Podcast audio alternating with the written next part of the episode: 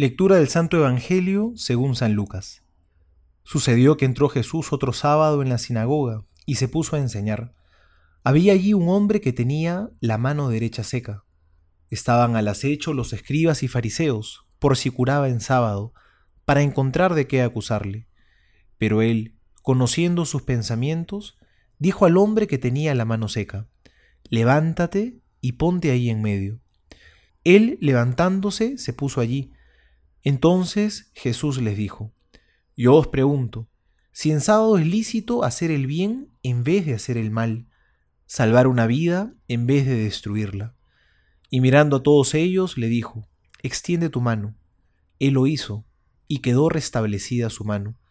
Ellos se ofuscaron y deliberaban entre sí qué harían a Jesús. Palabra del Señor, gloria a ti, Señor Jesús.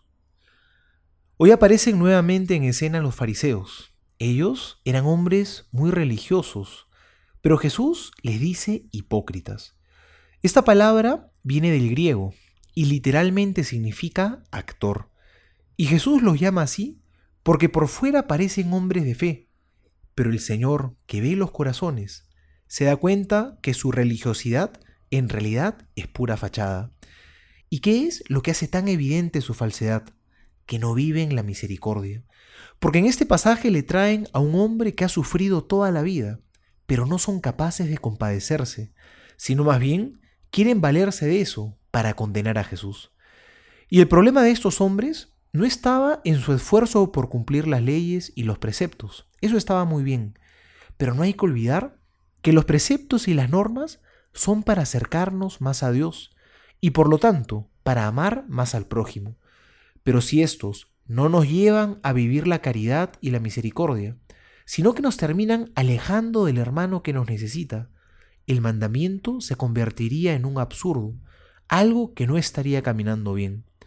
Es por eso que decía el Papa Francisco, que en nuestras obras de misericordia se juega nuestra credibilidad como cristianos. Si no vivimos la caridad, nadie nos cree, y nuestra fe parece vacía, solo parece una actuación externa. Tu amor a Dios te está llevando a ser más compasivo, a ser más solidario, a ser más generoso con el prójimo? Creo que es una buena pregunta para evaluarnos el día de hoy. Soy el Padre Juan José Paniagua y les doy a todos mi bendición, en el nombre del Padre y del Hijo y del Espíritu Santo. Amén.